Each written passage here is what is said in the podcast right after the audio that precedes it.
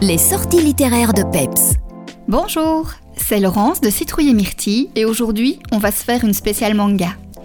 On commence avec un seinen, Shujin X, un manga édité par Glénat qui reprend la série japonaise du même nom sortie au pays du soleil levant depuis une grosse année maintenant.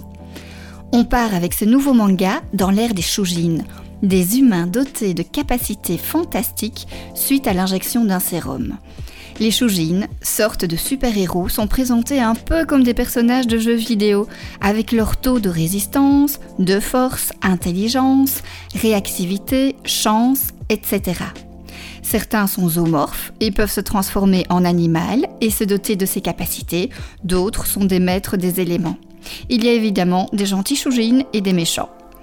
Dans ce premier volume, on va suivre deux amis, Azuma, le leader prodige d'arts martiaux, et Tokyo, le anti-héros loser qui va devenir un Shujin de type oiseau. Évidemment, les deux amis vont se mettre dans de beaux draps, avec à leur trousse des badass, bien décidés à en découdre avec eux. En parallèle, on suit les mésaventures de la jeune Ellie, poursuivi par un vilain Shujin, on ne sait pas trop pourquoi, mais la raison nous sera bien sûr révélée à la fin de l'épisode, qui se termine par un énorme cliffhanger. Shujin X, un manga fluide où les jeunes protagonistes vont devoir choisir entre le bien et le mal. La bonne nouvelle, c'est qu'on ne va pas devoir attendre avant de connaître la suite, puisque le tome 2 sort aujourd'hui. On passe maintenant à Vanupier, un nouveau shonen super sympa avec un personnage principal attachant. Il s'agit de Lutte. Dans le pays de Lutte, ce sont les vêtements qui ont des super pouvoirs, et ce, de la simple chaussette à la robe majestueuse. Et oui, c'est assez original et ça change un peu.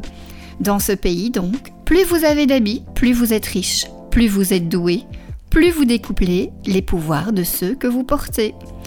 Sauf pour notre héros, évidemment. Il fallait bien qu'il ne soit pas comme les autres.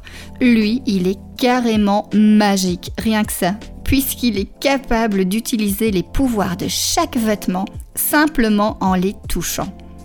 Alors cela se passe dans le pays de Vesmondo, où il y a un méchant sultan qui réprime la population. Il est conseillé par un prévôt détestable qui fait carrément penser à Jafar. Puis, il y a le capitaine de la garde tiraillé entre son devoir et sa bonne conscience. Lutte, quant à lui, est à la recherche de son papy adoptif qui détient les secrets de son pouvoir.